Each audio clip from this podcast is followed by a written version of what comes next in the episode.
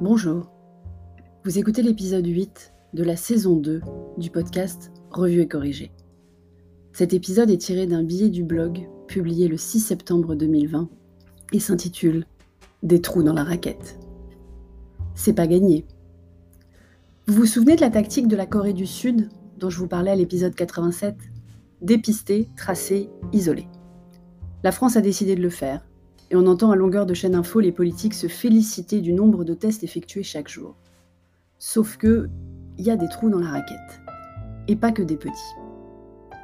Je vais donc vous raconter l'histoire d'Anatole. Le prénom a été modifié parce que je vais parler de trucs médicaux. C'est assez grisant, j'ai toujours voulu changer un nom pour protéger l'anonymat d'une source. Anatole, donc, apprend le week-end dernier par un des professionnels de santé qu'il voit souvent que ce dernier a des symptômes du Covid-19 et va se faire tester.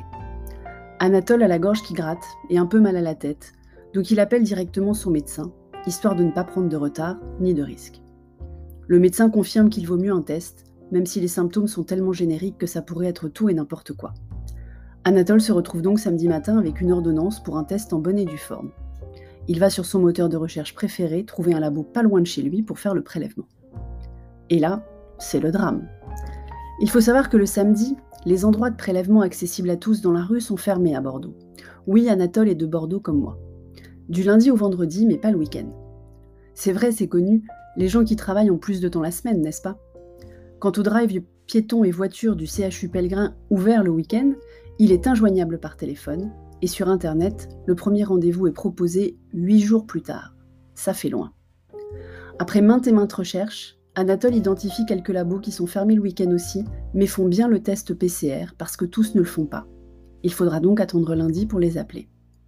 Lundi matin, dès 7h, Anatole essaie d'appeler les labos sur sa liste. Et déchante rapidement. Quasiment aucun ne décroche. Mais quasiment tous ont un joli enregistrement qui dit qu'à cause du Covid, ils ne décrochent pas et qu'il faut aller sur Internet. Et sur Internet, pas de place avant, 8 jours plus tard. Anatole insiste, finit par joindre un labo qui lui dit qu'il ne peut pas venir puisqu'il avait des symptômes. Un mal de crâne et la gorge qui gratte le samedi, rien le lundi, mais bon. Il y a un autre labo de la même chaîne qui prend les symptomatiques sans rendez-vous l'après-midi uniquement. C'est un peu plus loin, mais c'est le jour même. Et ça semble d'autant plus important que le fameux professionnel de santé a prévenu Anatole qu'il était positif. Autant prendre les devants avant l'appel de l'ARS pour cas contact, non? Anatole se dit qu'il ne doit pas être le seul à aller à ce labo, donc arrive 30 minutes avant l'horaire officiel d'ouverture, et découvre que la file fait déjà presque 50 personnes devant lui. En fait, il n'a pas compté, mais la patronne du labo, effarée de la file à l'ouverture à 14h, si. Et elle coupe la file à 50, juste derrière Anatole, qui est quand même soulagé de pouvoir se faire prélever le jour même.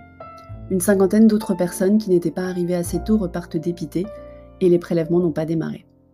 Quand il m'a décrit le bordel dans la file, pas de vérification des ordonnances avant leur arrivée à la porte, pas de potelet pour empêcher les resquilleurs, pas de distribution dans la file de la fiche renseignement à remplir pour faire gagner du temps à l'intérieur, j'ai eu envie d'aller leur proposer mes services d'optimisation des process et des flux, gracieusement. Anatole passe donc tout son après-midi dans une file d'attente en plein soleil, au milieu d'autres personnes pas toutes symptomatiques mais toutes avec ordonnance, et finit par subir le prélèvement à 16h40, plus de 3 heures après son arrivée.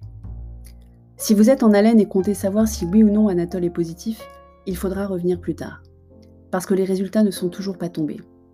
Et l'ARS n'a d'ailleurs toujours pas appelé Anatole pour le prévenir qu'il était cas contact non plus.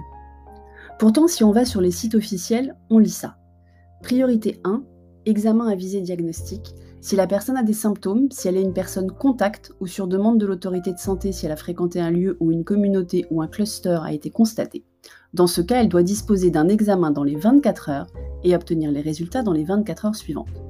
Je vous mettrai le lien du texte complet dans les notes d'épisode.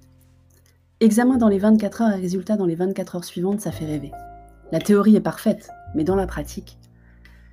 Anatole a rappelé son médecin lundi dernier pour avoir un arrêt maladie le temps d'avoir les résultats, histoire de ne pas contaminer son lieu de travail au cas où. Il a l'arrêt jusque lundi qui vient, mais il est personne contact pendant 14 jours après son dernier contact avec un positif, soit jeudi prochain. Sans l'appel de l'ARS pour lui signifier officiellement qu'il est personne contact, ni résultat positif pour lui confirmer qu'il doit continuer son isolement, il repartira bosser. Et si les résultats arrivent plus tard, il avisera en fonction.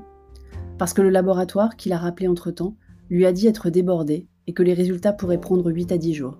Ubuesque. Donc dépister, tracer, isoler, c'est super en théorie, mais en théorie seulement. Dans la pratique, il n'y a probablement pas assez de personnel pour passer les appels aux personnes contacts, pas de moyens suffisamment bien pensés pour permettre la priorisation des dépistages dans l'ordre établi, pas de vérification de la bonne mise en œuvre des préconisations de l'ARS par les laboratoires. C'est déprimant. Mais c'est surtout inquiétant parce qu'on est fort en théorie. Et si la théorie dit ce qu'elle dit, c'est qu'il doit y avoir un impact non négligeable sur la propagation du virus. Donc on est vraiment dans la merde. Merci de m'avoir écouté. Si vous écoutez sur Apple, merci de laisser des commentaires avec vos 5 étoiles. Et sur toutes les plateformes de balado-diffusion, abonnez-vous et partagez. À bientôt.